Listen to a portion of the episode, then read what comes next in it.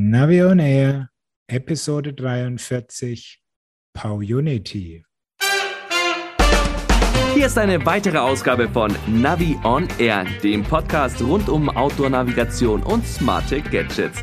Und hier sind eure Moderatoren Thomas Freuzheim von Naviso und der GPS-Radler Matthias Schwind.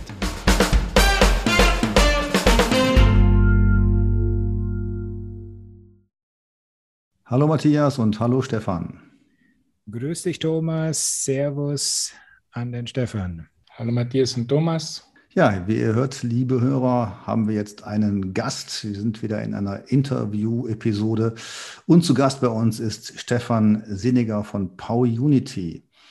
Und wer Pow Unity noch nicht kennt, der sollte sich den Namen vielleicht mal merken, weil es steht eigentlich für eine Welle, muss man schon sagen, die mit Smart Biking zu tun hat, die mit Diebstahlschutz zu tun hat und was alles sich dahinter verbirgt und welche Möglichkeiten mit so einem System verbunden sind, das wird uns Stefan bald erzählen. Wir danken schon jetzt, dass er kurzfristig uns zur Verfügung steht für ein Interview.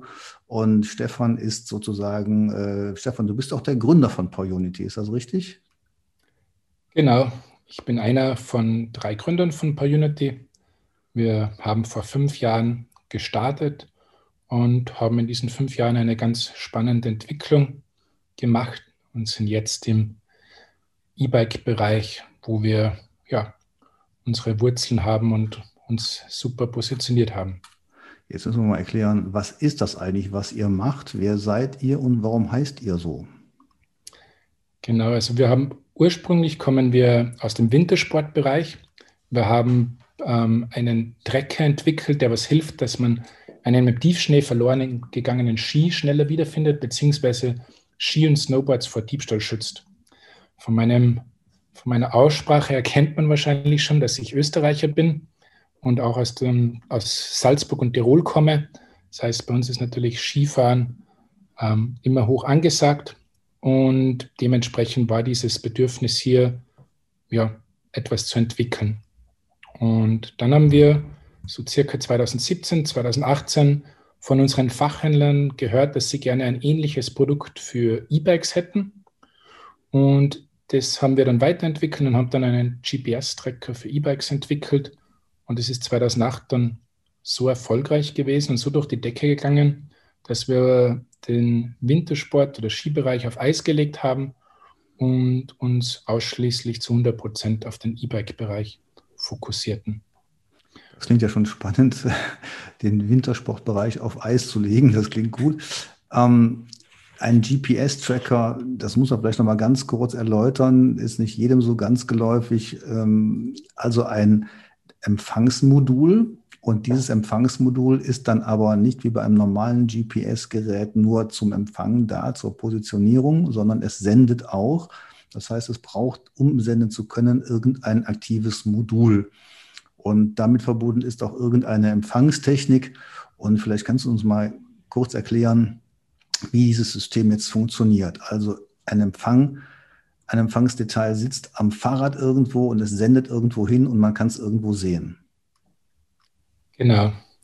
Also prinzipiell oder in erster Linie ist es so, dass E-Bikes doch recht teuer sind und die Leute auch mittlerweile bereit sind, dass sie für ein Bike 3.000 bis 5.000 Euro oder mehr ausgeben, was vor einigen Jahren noch undenkbar war und jetzt ist, gehört es zum Standard dazu.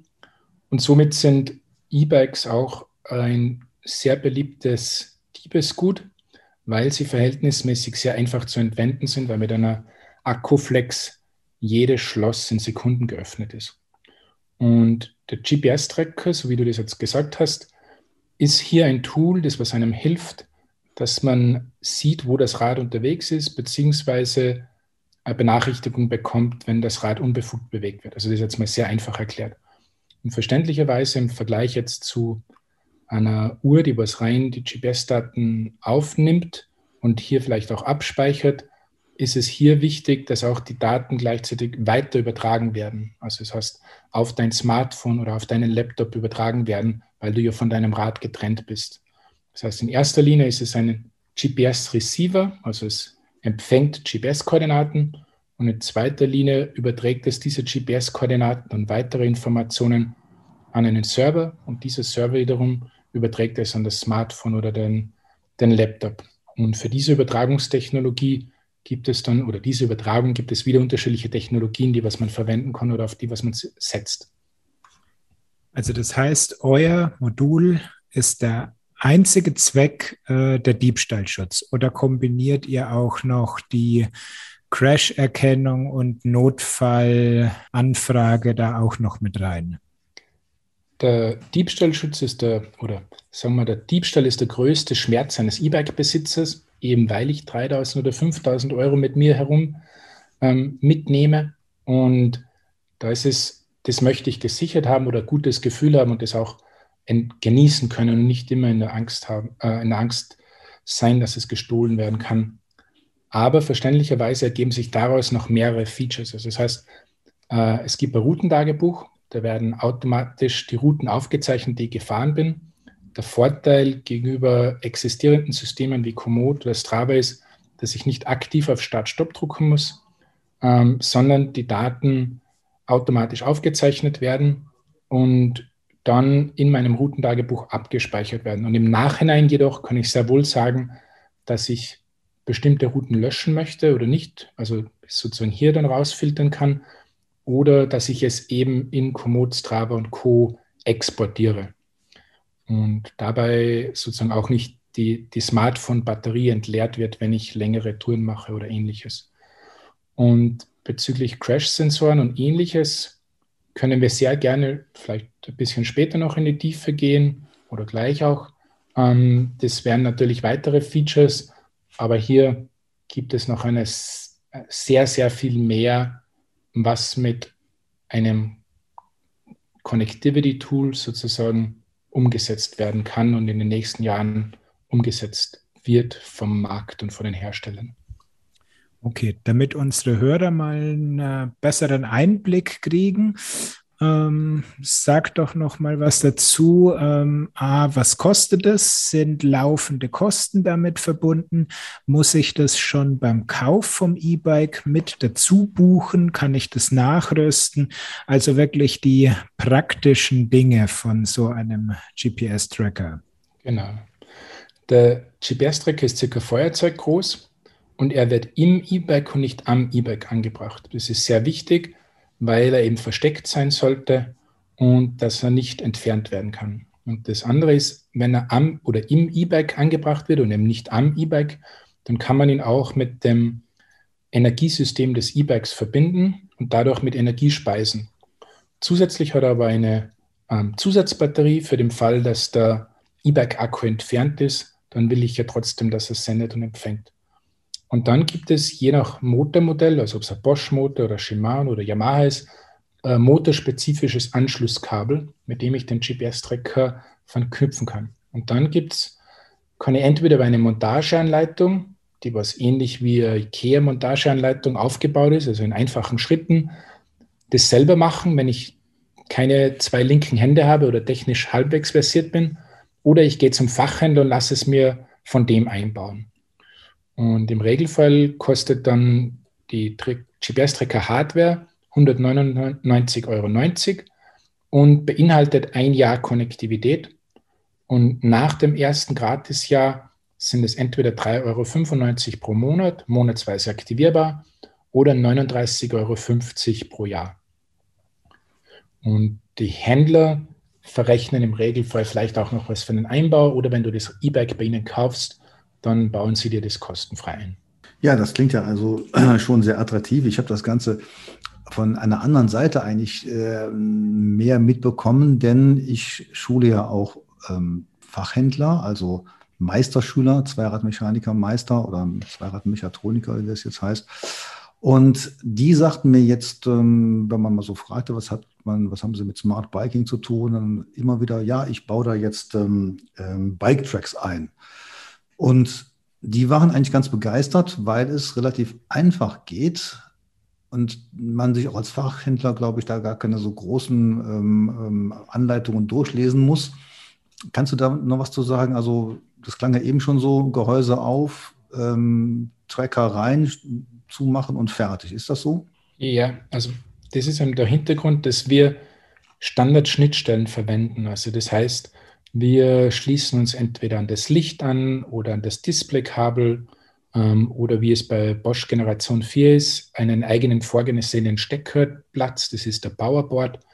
Und wir verwenden hier eben meistens eben eigene Kabel oder Y-Kabel, wenn es dazwischen gesteckt werden muss. Aber es entspricht immer dem Standard des E-Bikes. Das heißt, es ist nicht so, dass wir sagen, hier hast du zwei Kabelklemmen und klemm dich irgendwo dazwischen, sondern was wir machen, wir haben ein eigenes Labor hier und wir analysieren jeden E-Bike-Motor bis ins kleinste Detail. Und dann analysieren wir, wie der GPS-Tracker mit diesem E-Bike zusammen agiert und funktioniert, also im Sinne von Stromverlauf, Spannungen und so weiter.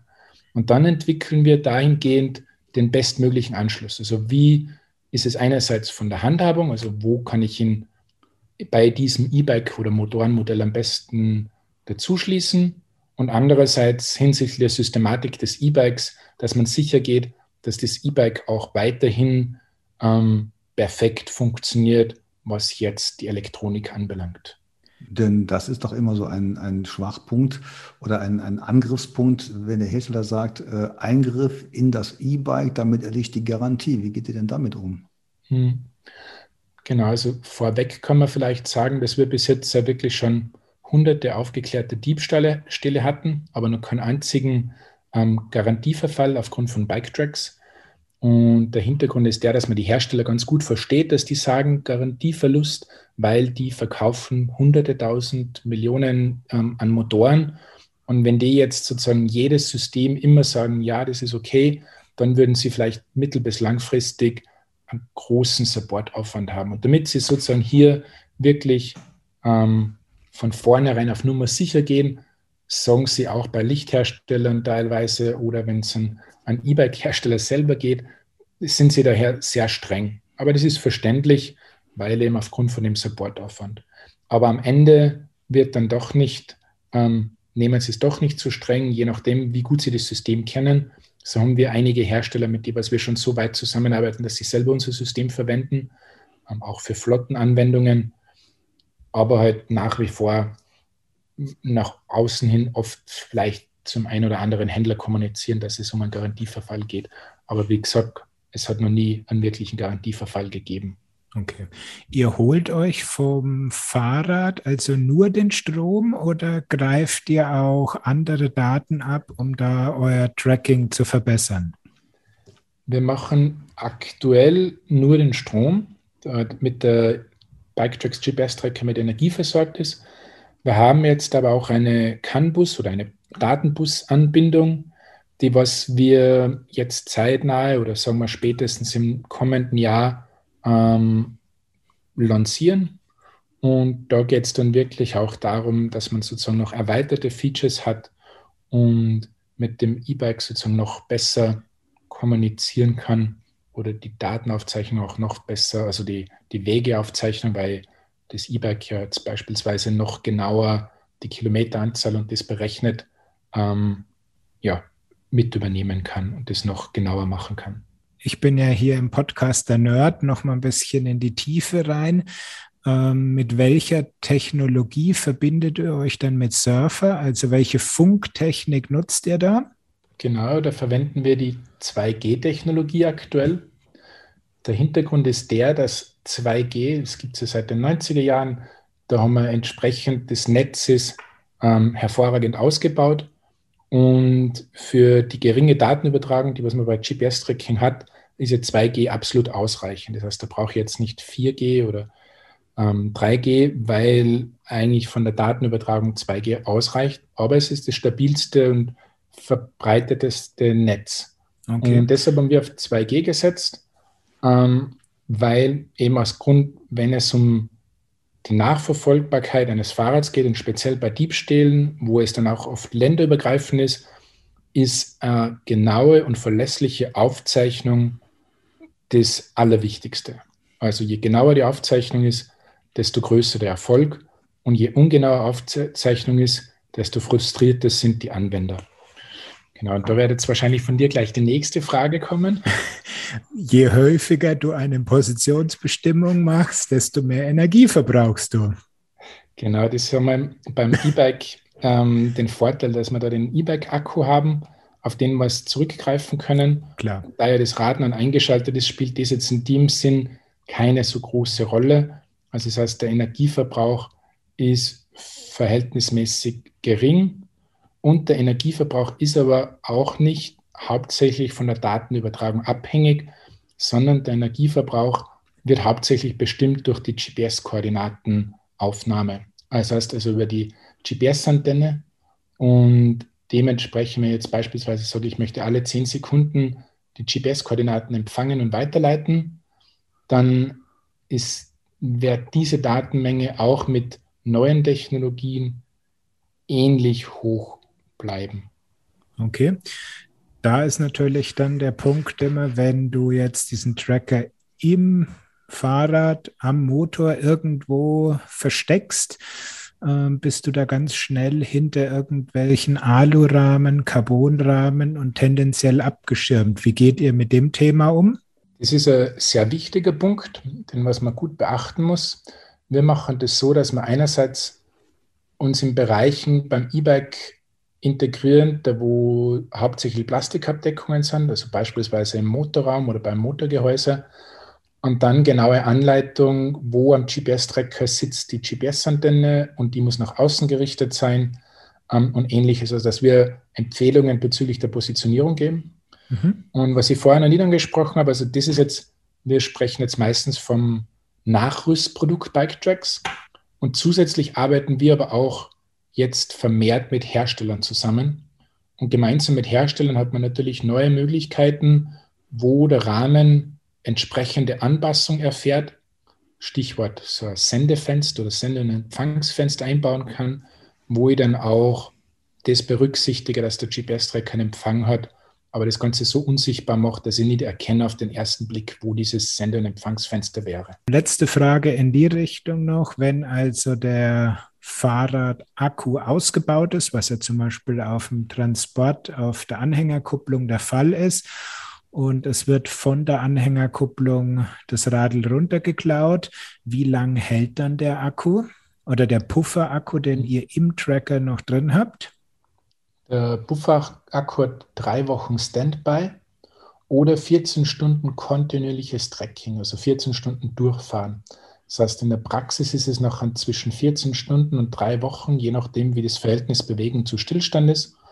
Und sobald eben der E-Bike-Akku wieder drinnen ist, wird auch dazu und das E-Bike eingeschaltet wird, ähm, empfängt und sendet der GPS-Tracker wieder und lädt auch den Zusatzakku wieder auf. Okay, also ihr geht da dann in irgendeinen Schlafmodus. Also wenn ich den auf der Anhängerkupplung transportiere und der wird dann eben äh, gestohlen und wird dann in einen Lieferwagen gepackt, ähm, also das Fahrrad wird ja vom Dieb seltenst wahrscheinlich gefahren, sondern hm. eher äh, irgendwie transportiert. Mhm. Wie kriegt er das mit, dass er jetzt dann in den Sendemodus gehen muss? Genau, da ist ein Beschleunigungssensor im Bike-Tracks integriert. Und dieser Beschleunigungssensor oder ähm, vielleicht besser ausgedrückt, aber nicht ganz korrekt, ähm, Bewegungssensor, der nimmt praktisch wahr, wenn das Bike ähm, stillsteht oder wenn es wieder bewegt wird. Das okay. heißt, das ist auch das, was ich vorher mit dem Routenaufzeichnen gemeint habe. Da wird auch über den Beschleunigungssensor wahrgenommen, okay, jetzt bewegt sich das Rad, darum zeichne ich die Route auf, jetzt steht das Rad still, jetzt stoppt die Routenaufzeichnung und wird dann sozusagen als Start- oder Stopppunkt definiert. Okay, also die Aufwecken und Schlafen-G-Information kommt über den Bewegungssensor und dann kommt erst der GPS äh, ins Spiel. Genau, also weil wenn das Rad stillsteht, dann ist ja die letzte GPS-Koordinate vom vorhin ja, die, die, ändert sich ja noch nicht, mhm. das heißt, das ist die gültige Koordinate. Und sobald das Rad wieder bewegt wird, wacht der GPS-Trick wieder auf und sagt, okay, senden, empfangen, jetzt geht es sozusagen weiter. Okay. Und für diesen und für diese, dieses Senden und Empfangen dieser Energie, dieser Energieverbrauch, der wird immer ähnlich sein. Also da hilft dann auch eine neue Funktechnologie, trägt da wenig dazu bei. Ja, da müsste man dann in diese LoRa, IOTA-Band-Geschichten da vielleicht gehen. Genau. Das wäre, also das wäre jetzt der nächste das war, Punkt. Das war wieder Nerd, das war Nerd, Matthias, ich muss erklären. Aber, Aber der Stefan versteht mich. Also das ist ein, also ein sehr wichtiger Punkt, wo ich mir schon vorstellen kann, dass das auch die Hörer interessiert, weil vorher habe ich ja von 2G gesprochen und habe gesagt, dass 2G die Technologie ist, die was jetzt die stabilste Technologie ist. Aber was schon ist, ist 2G oder ein Ablaufdatum und es werden gerade Technologien entwickelt, die was noch besser sind wie, wie 2G. Aber wo man genau den richtigen Zeitpunkt abschätzen muss, wann ist der richtige Zeitpunkt, wo ich von 2G auf die neue Technologie wechsle. Das heißt, wann ist ähm, die neue Technologie so weit entwickelt, dass sie wirklich flächendeckend vorhanden ist und wann ist 2G ähm, dann sozusagen im Hintertreffen verglichen zu diesen, ähm, zu diesen neuen Technologien.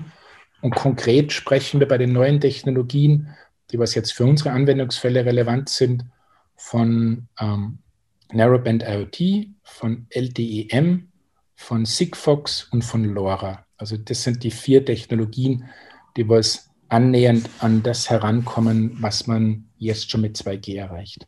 Okay. Ja, weil im Moment ging ja durch die Presse, dass zumindest in Deutschland jetzt das äh, 3G-Netz abgeschaltet wird. Mhm. Du hast gesagt, 2G hat auch schon ein Haltbarkeitsdatum drauf. Ähm, mhm.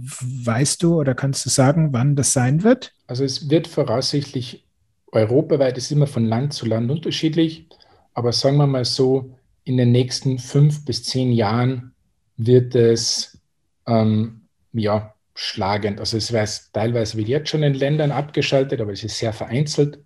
Und in den nächsten fünf bis zehn Jahren muss man auf jeden Fall diesen Umstieg gemacht haben auf eine dieser neuen Technologien. Und es macht aber dann auch Sinn, weil dann die Technologien wirklich so weit fortgeschritten sind und so flächendeckend vorhanden, dass sie tatsächlich Vorteile haben.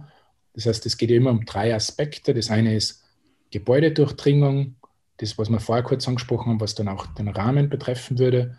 Das andere ist die Batterielaufzeit, das, was wir jetzt auch schon öfters angesprochen haben. Und das dritte sind die Kosten. Und alle drei Dinge, die versucht man praktisch bei so Machine-to-Machine-Übertragungstechnologien ähm, ja, zu optimieren. Jetzt habe ich aber auch noch mal eine Frage dazu. Und zwar, ähm, ist es denn wirklich vorstellbar, dass man europaweit oder noch weiter eine einheitliche Funktechnologie anwenden kann, die wirklich überall funktioniert, weil 2G, damit haben sie ja alle gestartet im Handybereich. Und dann kam 3G, 4G etc. und so weiter. So, jetzt seid ihr auch dabei, auf LTE umzusteigen. Und wir hatten ja im letzten Podcast mal die Garmin-Uhr ähm, vorgestellt, die 945 LTE. Und da war ja schon ganz klar gesagt, dass dieses LTE-System nur in verschiedenen Ländern funktioniert, obwohl ja andere auch LTE mhm. haben. Und man musste sich dann extra noch bei Garmin registrieren etc. Mhm. So ein bisschen kompliziert. Genau. Ähm, ist das denn wirklich denkbar, dass ihr jetzt äh, von, sagen wir mal, innerhalb der nächsten Jahre auf dieses LTE umschaltet? Oder ähm, vielleicht kannst du auch was zu den anderen Systemen sagen, die mir jetzt noch nichts gesagt haben, damit sich unsere Hörer auch darunter was vorstellen mhm. können. Genau das ist dann der Punkt mit, wann wechsle ich in eine neue Technologie, weil beispielsweise jetzt die Netzabdeckung noch nicht perfekt ist. Und es ist prinzipiell unterscheidet man in lizenzierte und unlizenzierte Frequenzspektren. Ähm, Narrowband IoT und LTEM gehören zu den oder es bauen auf lizenzierte Frequenzspektren auf, Sigfox und LoRa auf unlizenzierte. Was heißt das? Also lizenzierte Frequenzspektren, da gibt es ja Standards des weltweiten Normierungsgremiums, das ist die Third Generation Partnership Project. Da ist beispielsweise auch die Deutsche Telekom beteiligt. Und die sind verantwortlich, die haben beispielsweise GSM, UMTS, LTE eingeführt und führen jetzt auch 5G ein. Also das ist wirklich ein Standard, da wo sie, ähm, der was einheitlich umgesetzt wird und wo man dann davon ausgehen kann, dass der langfristig verfügbar ist. Also es gibt dann diese gewisse Sicherheit, das ist ja auch beispielsweise für Smartphone-Entwickler relevant, dass die wissen, okay, wenn jetzt auf der Technologie, beispielsweise LTE, was mache, möchte ich schon davon ausgehen, dass das einerseits entsprechend ähm, die Netzabdeckung gegeben ist, aber dass das auch weiter betreut wird. Und für das ist diese Third Generation Partnership Project, ähm, die äh, entwickelt diese Standards. Und Narrowband IoT und LTE gehören eben zu diesen lizenzierten Spektren, Frequenzspektren, die was auf das aufbauen. Darum kann man davon ausgehen, dass auch zukünftige Netze ähm, fit für das sind und gegeben sind. Und bei, also, oder anders ausgedrückt, dass die Technologie LTE-M und Narrowband IoT, die bauen auf LTE auf. Also das heißt, du hast da bestehende Infrastruktur. Die bestehende Infrastruktur ist aber wiederum auf eine hohe Bandbreite ausgerichtet. Und dann gibt es da sozusagen Unterstrukturen, die wir auf eine geringe Bandbreite, weil ihr bei Maschine-to-Maschine-Übertragung weniger Daten habt, ähm, ausgerichtet ist. Und das ist dann beispielsweise LTM oder Narrowband IoT. Und ich meine, dass da ja ähm, langfristigere Anwendungen kommen, da gehen dann die Hersteller ja schon dazu über, dass das auch eben lange unterstützt wird und nicht schon nach zwei Jahren abgeschaltet wird. Und ich meine, wenn wir jetzt von, du sagst, fünf bis zehn Jahren noch äh, 2G dann würde ich sagen, kann man ein neues Fahrrad heute noch damit ausstatten, weil in fünf bis zehn Jahren, ja, steht bei den meisten doch schon dann das neue Radl vor der Tür und dann kann man sich überlegen, ob man da dann umsteigen muss. Genau, und beziehungsweise ist ja das, es bringt mir die neue Technologie jetzt noch nicht so viel, wenn die Datenübertragung nicht gut genug ist und ich deshalb das Rad nicht ordentlich tracken kann. Also als Beispiel kann ich ein einen, einen kürzlich ähm, aufgetretenen Diebstahl nennen, was wir mitbekommen haben oder was unser Kunde gemeldet hat. Der hat gemeldet, der war am Gardasee in Italien auf Urlaub auf einem Campingplatz und hat dann auf seinen Camper hinten oben zwei E-Bikes gehabt. Das ist seine Frau und sein eigenes. Und in der Nacht wurden diese Räder gestohlen. Und am Morgen, wie er aufgewacht ist, hat er das gesehen, auf der Unity App Alarm bekommen. Leider hat er in der Nacht das Handy ausgeschaltet gehabt. Räder sind gestohlen. Und dann haben sie auf der Handy-App mitverfolgen können, wie das, das E-Bike bzw. der GPS-Tracker Bike Tracks von Italien nach Slowenien, weiter nach Ungarn, an die Grenze nach Rumänien transportiert worden ist. Und das innerhalb von acht bis neun Stunden, das sind über 1000 Kilometer. Und da haben sie eine lückenlose Aufzeichnung gehabt und haben dann wirklich an der rumänischen Grenze, hat die Polizei diesen Kastenwagen gestoppt, hat das gestohlene Rad zurückbekommen und gleichzeitig 20 weitere gestohlene E-Bikes, die was in dem Kastenwagen drinnen waren.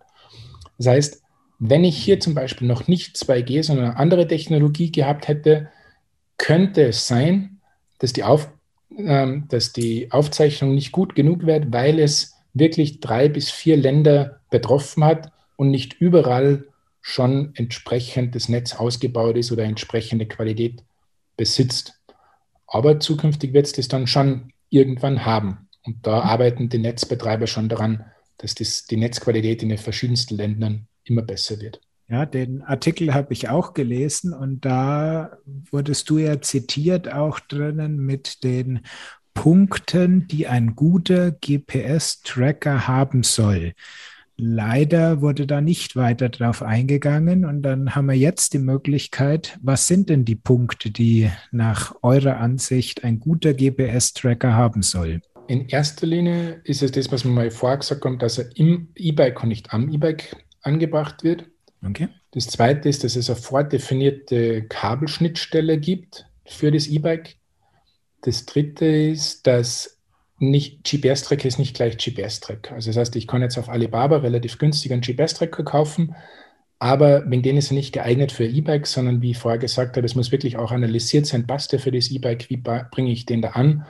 Wir verwenden hier gerne das Beispiel, Gummireifen ist auch nicht gleich Gummireifen. Es gibt einen fürs Fahrrad, einen fürs, e äh, einen fürs Auto und einen für den LKW. Und hier ist es ähnlich mit GPS-Trackern, nur nicht so offensichtlich. Also das heißt, der muss wirklich für den Anwendungsfall E-Bike auch gemacht werden. Das andere ist, dass wir, ähm, dass die SIM-Karte vorinstalliert sein sollte. Dazu können wir vielleicht später noch im Detail eingehen. Das hat mehrere Vorteile, als wenn ich Chip, die SIM-Karte selber einbaue. Der GPS-Tracker sollte wasser- und staubfest oder dicht sein. Ähm, und dann sollte es verständlicherweise eine, eine App dazu geben, damit die Kommunikation äh, ordentlich stattfindet.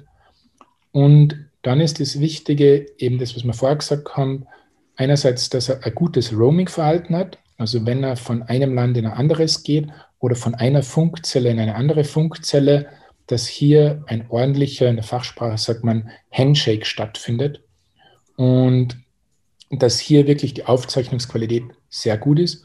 Und dann geht es um so Themen wie die Aufzeichnungsqualität, also wie oft werden die Daten übertragen, weil der GPS-Tracker, der was alle drei Minuten den Standard übermittelt, ist verhältnismäßig zu einem GPS-Tracker, der alle zehn Sekunden den Standard übermittelt, im Nachteil.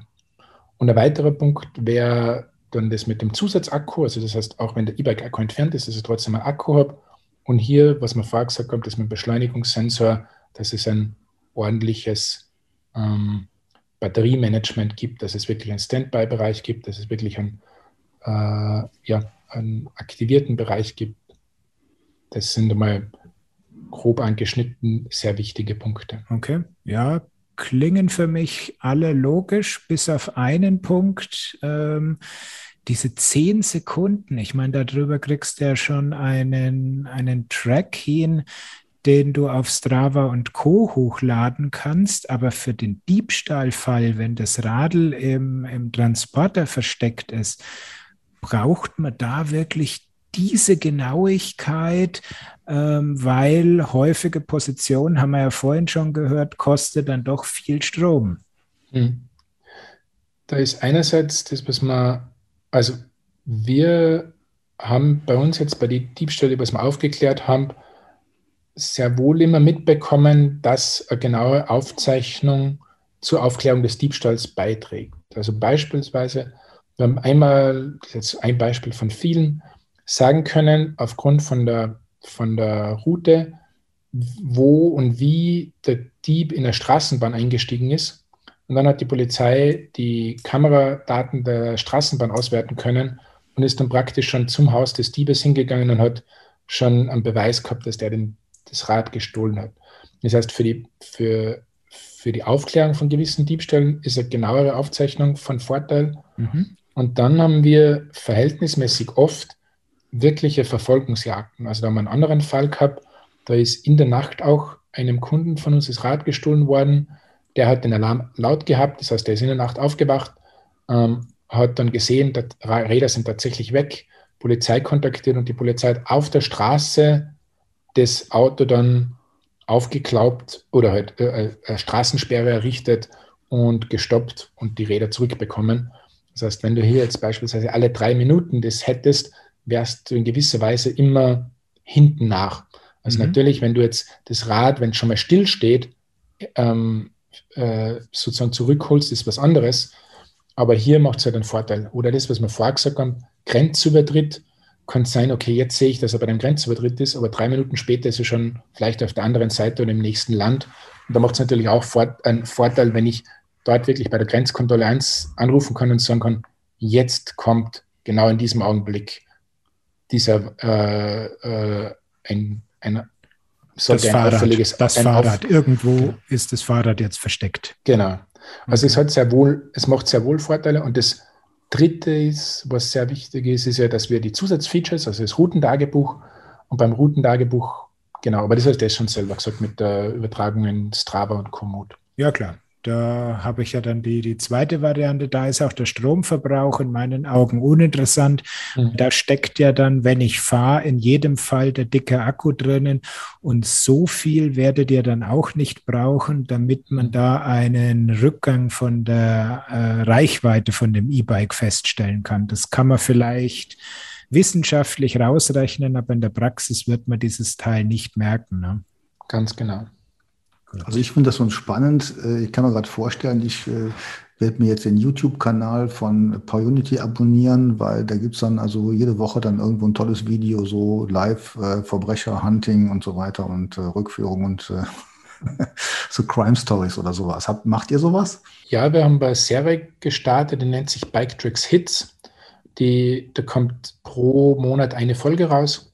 Und das ist wirklich deshalb entstanden. Also der allererste Diebstahl, wo wir beteiligt waren, der war in Wien. Da bin ich selber zufällig in der Nähe von Wien gerade gewesen. Und das war nur 2018, also eher am Anfang. Und dann unser Kunde kontaktiert, ja, Rad ist gestohlen und er kommt aus Holland, sein Deutsch ist nicht perfekt, wo wir ihn dabei unterstützen können. Und weil ich so spannend gefunden habe, bin ich dann wirklich selber hingefahren und habe gemeinsam mit der Polizei und ihm ähm, haben wir das aufgeklärt und das war wirklich wie ein, wie ein, ein Krimi, also so spannend und das war für uns halt auch emotional äh, sehr, sehr ergreifend, weil du sagst, okay, du arbeitest so hart an, an dieser Unternehmung und an diesem Produkt und du wünschst es so sehr, dass das einen Erfolg hat.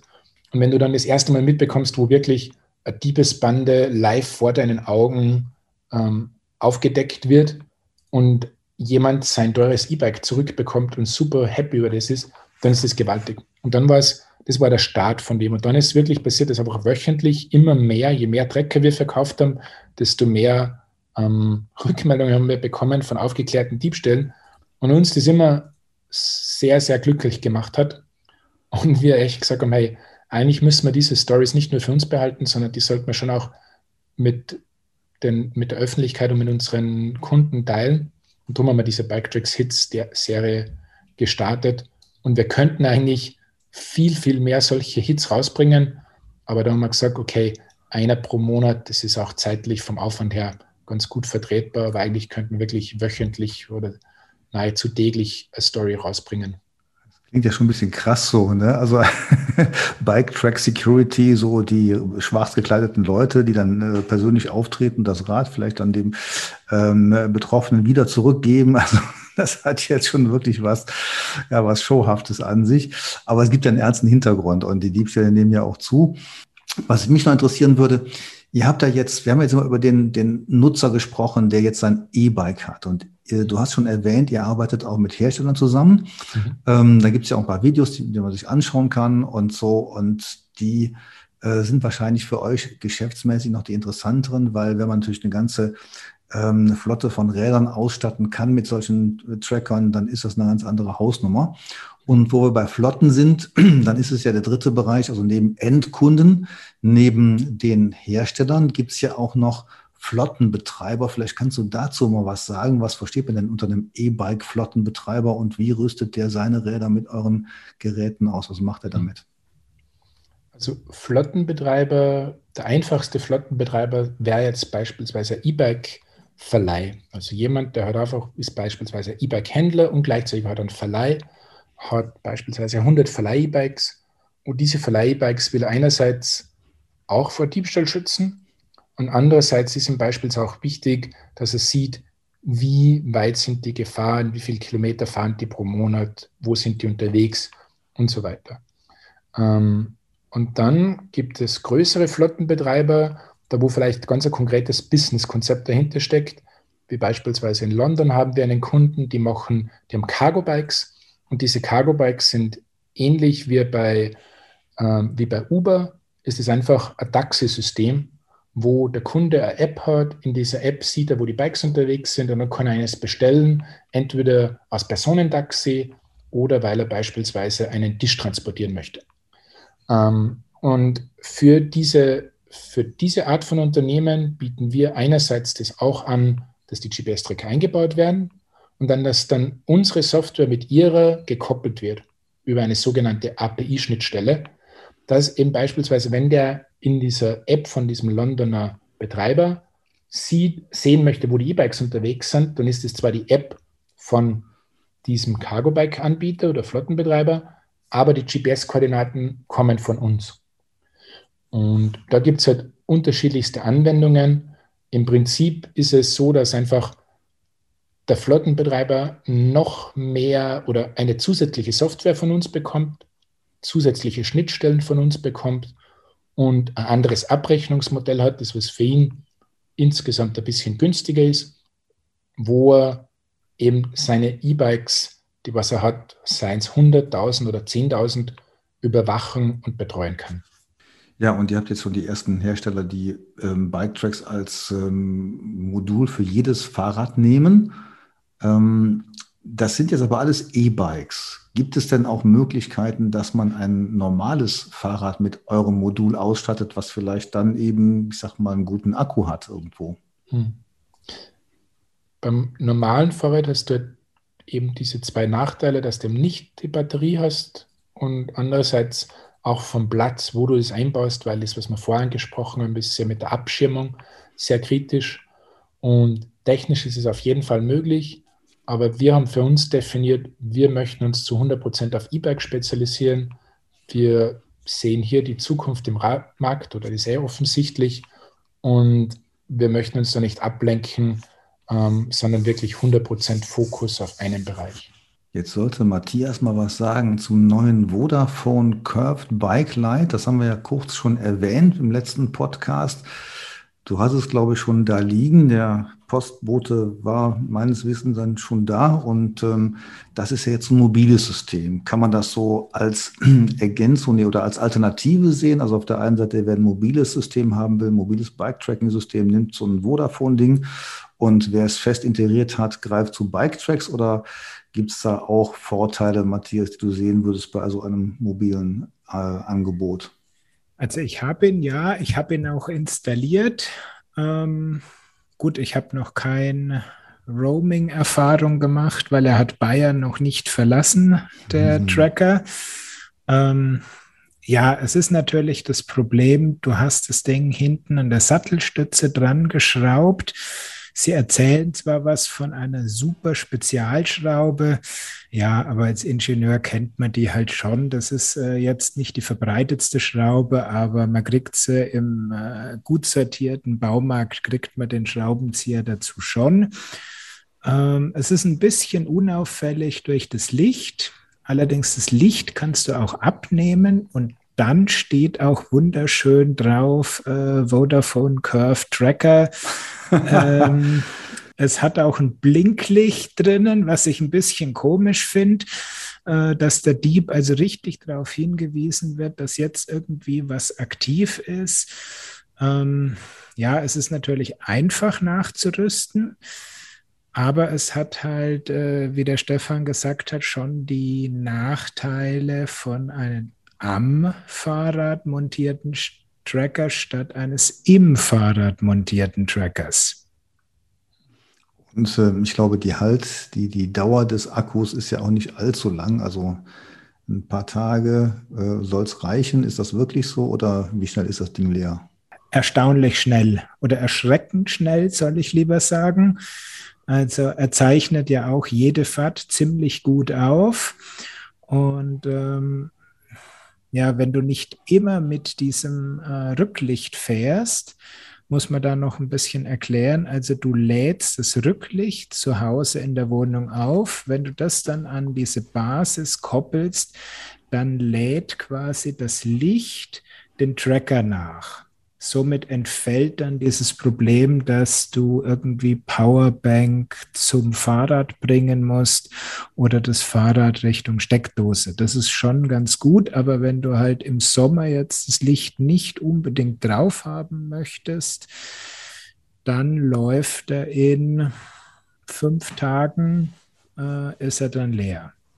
Aber das Ding ist jetzt nicht mit der Bordelektrik gekoppelt, also sprich, das wäre mal was für nicht E-Bikes, die ähm, ja meinetwegen über Nabendynamo Licht erzeugen und mit diesem Stromsystem ist dieser Vodafone Bike Curved Tracker nicht verbunden. Nee, also der ist komplett unabhängig. Das ist natürlich auch der Vorteil. Also die Montage ist innerhalb von wirklich einer Minute erledigt. Die Stelle um die ähm, ums Sattelstütze rumlegen, festschrauben und das war's. Also kann man, kann man gut auch für ein, für ein zweites Rad, also wenn ich jetzt wirklich mal wechsle von meinem Hollandrad auf dann das, das äh, Trekkingrad und dann das Mountainbike, kann man mal eben schnell umklippen oder ist es dann doch ein bisschen aufwendiger? Ja, das würde schon gehen. Also das ist wirklich diese eine Schraube äh, mit diesem Sondertorx aufdrehen. Du weißt ja dann schon, welche Adaptergummis du für welche Sattelstützendurchmesser brauchst und dann schraubst du das dran. Also das wäre auch wirklich machbar. Ja, Stefan, äh, was sagst du denn zu solchen mobilen Lösungen? Denn einerseits muss ja der normale Fahrradbereich ja auch versorgt werden. Also die Mehrzahl meiner Räder ist immer noch ohne E und da hätte ich ja auch gern so einen Diebstahlschutz. Und ich habe jetzt so ein bisschen Erfahrung gesammelt mit ähm, dem System von Velocate. Das ist ja schon ein bisschen länger auf dem Markt. Mhm. Und die hatten ja den, die Idee, dass man die Bordelektrik dran äh, verbindet. Also wenn ein Fahrrad eben ein Nabendynamo hat oder ein Dynamo, dann kann das Ganze über ein Rücklichtsystem laufen, wo dann der GPS-Tracker im Rücklicht drin ist. Du kennst das System wahrscheinlich. Hm. Das fand ich eigentlich ganz pfiffig. Und die Frage war immer nur, ja, wenn das Rücklicht doch bekannt ist als GPS-Tracker, dann bricht der Dieb das ab, wirft das weg. Das kann auch mit so einem Vodafone-Ding ja machen. Und dann ist der ganze Diebstahlschutz ähm, hinüber. Und die Antwort war dann, naja, damals war es eben noch nicht so bekannt. Also hm. Antwort vom Hersteller. Ähm, jetzt ist es vielleicht eine andere Sache, aber natürlich sollte man eben nicht draufschreiben, dass es so ein äh, GPS-Tracker-System ist. Auf der anderen Seite erinnere ich mich an die ganzen Codierungsaktionen vom ADFC beispielsweise, wo dann wirklich ein Aufkleber draufkommt, dieses Rad ist registriert und genauso könnte man ja draufschreiben, hier ist ein GPS-Tracker drin, lieber Dieb und äh, warte mal ab, du wirst auf jeden Fall gefunden. Hm. Also ich, ich denke generell zum Beispiel das System von Velocate, das finde ich schon sehr gut. Also es ist jetzt schon so, dass ich immer denke, für mich macht das Sinn. Also das, man überschätzt es oft ein bisschen, so schlau sind dann die Diebe auch nicht. Also Velocate verwendet ja nicht ein ganz bestimmtes Design, sondern die greifen ja auf einen bestehenden ähm, Rücklichthersteller zurück und das ist, das sieht wirklich aus wie ein Standard-Rücklicht, das was jeder irgendwie auf ein Citybike drauf haben kann. Das Ding ist millionenfach im Umlauf. Ne? Genau, das also ist so es, ist jetzt, es ist jetzt nicht ganz, ich finde, ich glaube schon, dass das eine, eine, gute Erfolgsquote hat und dass das Sinn macht. Und beim Curve ist es so, wenn es aber nur vorausgesetzt ist, es ist wirklich mit dem Nabendynamo verbunden. Ähm, das ist dann oft technisch, können das manchmal Herausforderungen sein, weil die Energieversorgung nicht so gleichmäßig ist. Aber ich nehme mal an, die bei Velocate haben sich da viele gute Gedanken dazu gemacht. Das beim Curve jetzt beispielsweise finde ich, es ist, hat ein sehr spezifisches Design, also ist jetzt nicht das Standardlicht, was jeder hat. Dann das hinten noch oben steht, Curve GPS-Tracker, finde ich jetzt nicht unbedingt sehr intelligent. Und der Nachteil ist sicherlich das mit dem Aufladen, dem Extrigen, mhm. weil wir haben mittlerweile ein Smartphone, ein Laptop, ein Tablet, wir haben so viele Dinge zum Aufladen. Und wir schauen bei uns beispielsweise immer Einfachheit in der Anwendung. Also so wenig Kopfe wie möglich, so viel Freiheit und Komfort wie möglich. Und wenn ich dann alle fünf Tage dran denken muss, dass ich was aufladen muss, wo ich eh schon mein Smartphone und das habe, dann vielleicht genau in dem Augenblick, wo das aufgeladen wird, das Bike dann gestohlen wird, weil in der Großteil der Fälle, da gibt es Statistiken dazu, tatsächlich in den eigenen vier Wänden passiert und nicht außer, außerhalb, dann hat es für mich schon also ich glaube, ich wäre nicht zufrieden mit dem, wenn ich es verwenden müsste, weil mir das einfach zu viel Aufwand wäre, das so oft zu laden. Ja, das, die Erfahrung habe ich jetzt auch die letzten Wochen gemacht. Du fährst dann doch selten mit Licht, dann wird es nicht nachgeladen, dann ist es irgendwie auf 20 Prozent. Ja, und wenn es jetzt gestohlen würde, dann hast halt nur noch 20 Prozent Sicherheit, ne? Hm. Weil danach ist Schluss. Genau, also das ist ja das Nächste, dass der Akku irgendwann wirklich aus ist. Und da denke ich mir halt, da ist halt der Vorteil von Bike-Tracks, es ist im Rad mehr angebracht und gleichzeitig, wenn das E-Bike eingeschaltet wird, ist es immer geladen oder wird es immer geladen. Das heißt, auch wenn der Zusatzakku mal leer sein sollte, irgendwann muss das E-Bike eingeschaltet werden und dann funktioniert das praktisch wieder. Also das heißt, jetzt beispielsweise nochmal zurück zu Velocate, warum nicht? Finde ich eine super Lösung. Besser wie nichts. Also besser wie ich, ich schließe mein Rad nur mit einem mechanischen Schloss ab.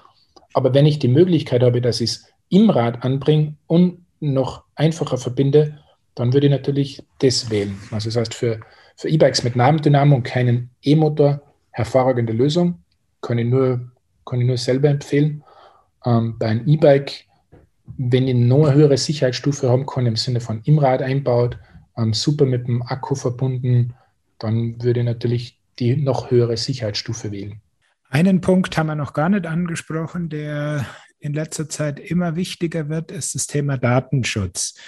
Ich meine, ihr sammelt Daten, Bewegungsdaten von dem Fahrradfahrer, ihr schickt sie ins Internet, ähm, die werden da gespeichert und so weiter.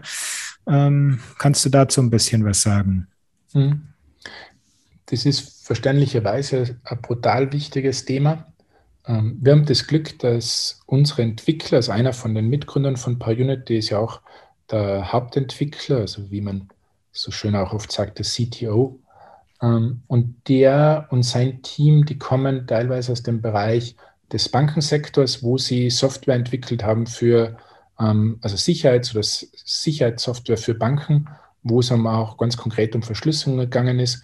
Das heißt, in diesem Bereich haben wir eine sehr gute Expertise. Und verständlicherweise ist es nicht nur im Sinne von, dass es für den Kunden ein sehr gutes System sein sollte oder für den Benutzer, sondern ist es auch für uns ein extrem wichtiges Thema, weil wenn Daten nach außen gelangen würden, dann hätten, wären wir, würden wir als Unternehmung wahrscheinlich keine zwei weiteren Tage bestehen. Das heißt, ähm, das ist ja sehr, sehr wichtig, einerseits hinsichtlich Usability und für den Kunden und einerseits für uns als Unternehmung, dass das alles sicher ist. Und wie macht ihr das jetzt? Was, was, was wird da jetzt gelöscht und so weiter? Ähm, einerseits ist es, also das eine wäre jetzt wieder, da würden wir wieder in den Nerd-Bereich kommen, wenn ich jetzt im Detail beschreibe, wie wir das, wie wir das verschlüsseln.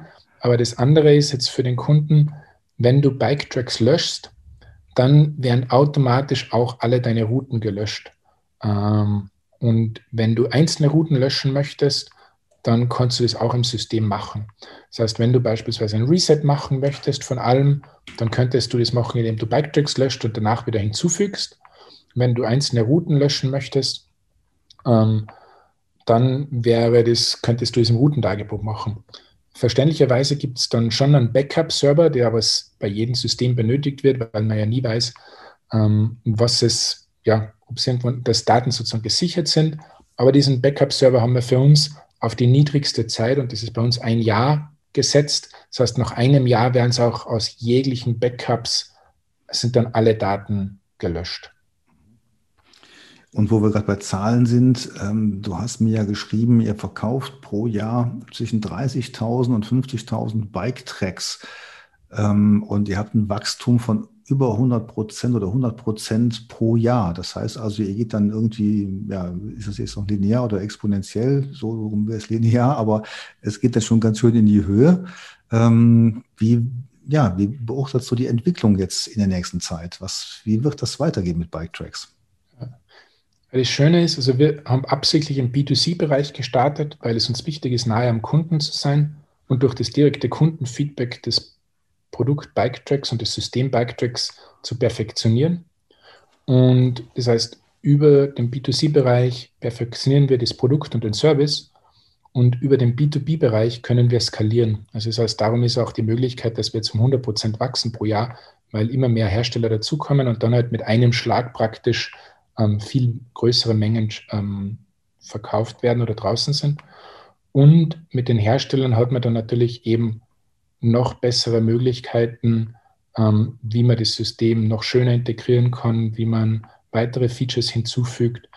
Und gleichzeitig ist halt gerade, also es hat halt eine gewisse Zeit benötigt, bis sie das herumgesprochen hat, dass es GPS-Tracker für E-Bikes gibt. Und jetzt ist es halt wirklich so, dass ähm, mittlerweile das zur, zur, zur Allgemeinwissen bei Fahrradfahrern oder E-Bike-Fahrern ist, okay, zum mechanischen, mechanischen Schloss benötige ich auch einen GPS-Tracker, weil jedes mechanische Schloss schnell, so schnell geknackt werden kann. Hm. Ja, wir sind so langsam, äh, kommen wir zum Ende des Podcasts, auch rein zeitlich. Es ist ja doch super interessant gewesen, was du uns erzählt hast.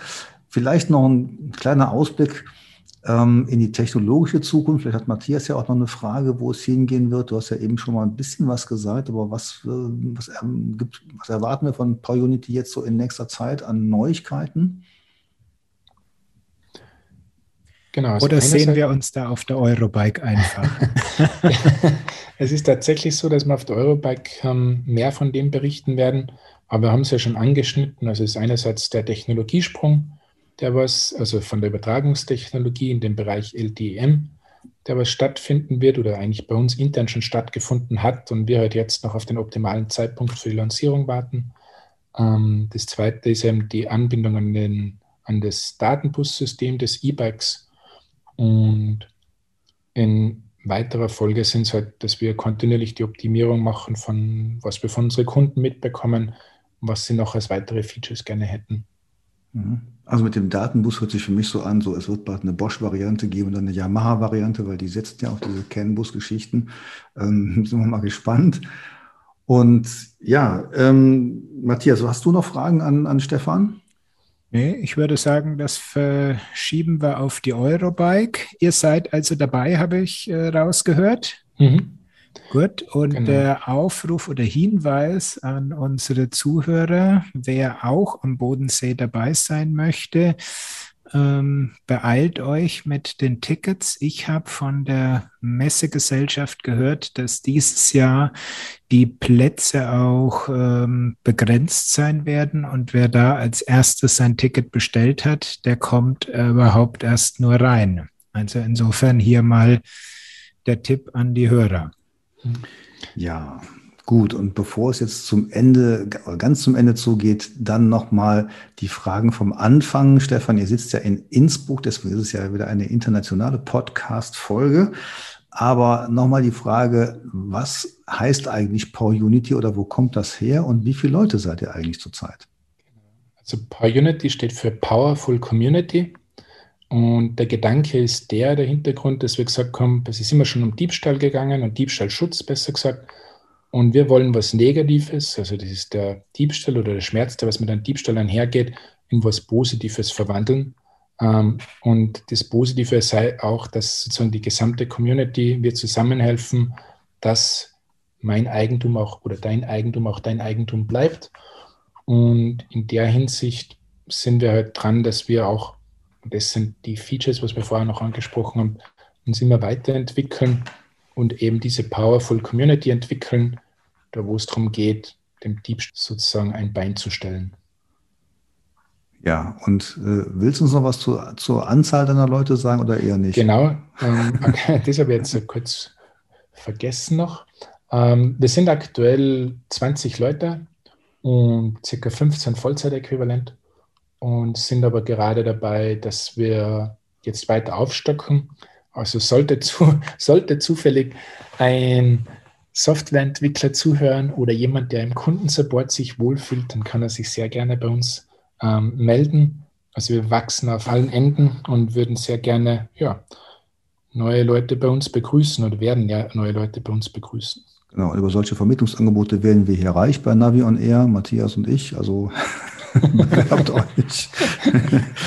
Gut. Ähm, ich hätte noch einen letzten Punkt. Also es wäre vielleicht einmal spannend für eine weitere Folge. Also das Thema mit der ähm, Unfallerkennung, weil das habe ich in einem anderen Podcast von euch kurz reingehört. Das finde ich ein sehr spannendes Thema. Da gibt es von unserer Seite viele Gedanken, die was wir damit mitgeben könnten oder teilen könnten. Vielleicht ergibt sich einmal das ein oder andere Gespräch über das Thema Unfallerkennung und sonst bei der Eurobike bei einem gemütlichen Café. So machen wir das ja. Ich habe ja da auch schon einige Systeme getestet und mir angeguckt. Also Matthias auch. ist unser Stuntman, der macht dann immer die Stunts und dann guckt er, was dabei rauskommt. Oh ja, das war, das war gar nicht mal so einfach. Also ich meine, Stefan, du kennst mit Sicherheit das äh, eConnect-System von Highbike. Äh, es war nicht ohne das Fahrrad so hinzuschmeißen, dass ich nicht verletzt werde, aber der Alarm auslöst. Okay. Deswegen geben die Händler immer so ungern Bikes an Matthias ab. ja. Gut, haben wir es okay. jetzt. Hier. Oder möchtest du noch ein Schlusswort sagen, Stefan? Nö, also vielen Dank für, ich muss sagen, das sehr angenehme Gespräch. Ursprünglich haben wir gesagt, es wird ein bisschen kürzer, aber ich glaube, jetzt ist doch ähm, ein Stück länger geworden, aber ich habe es sehr spannend gefunden mit euch. Ja, ich hoffe auch, dass die Hörer durchgehalten haben. Ich fand es auch super interessant, auch wenn es an der einen oder anderen Stelle ein bisschen nerdig wird, aber manches Nerdige interessiert mich ja auch. Ich hoffe eben die Hörer auch, Matthias. Und damit können wir jetzt so zum Abschluss kommen, oder? So machen wir das, jawohl. In 14 Tagen hören wir uns wieder. Ich hoffe, dass dann ein bisschen News auch rausgekommen sind und wir über Neuheiten berichten können, weil die erste Messe, wo ich glaube, wir beide sogar vor Ort sein werden, die ist ja am 24. bis 26. Juli in Frankfurt und äh, ich hoffe mir schon, dass wir da noch ein bisschen was Neues zu sehen kriegen. Wir bleiben dran auf jeden Fall. Gut, so dann machen wir das. In diesem Sinne, danke dir, Stefan, für die Zeit. Wir sehen uns auf jeden Fall und in diesem Sinne, schöne Zeit. Ciao, Servus. Auch von meiner Seite vielen Dank. Ja, Stefan, mach's gut und viel Erfolg weiterhin. Ja. Danke. Ciao, ciao. Tschüss. Sie haben Ihr Ziel erreicht.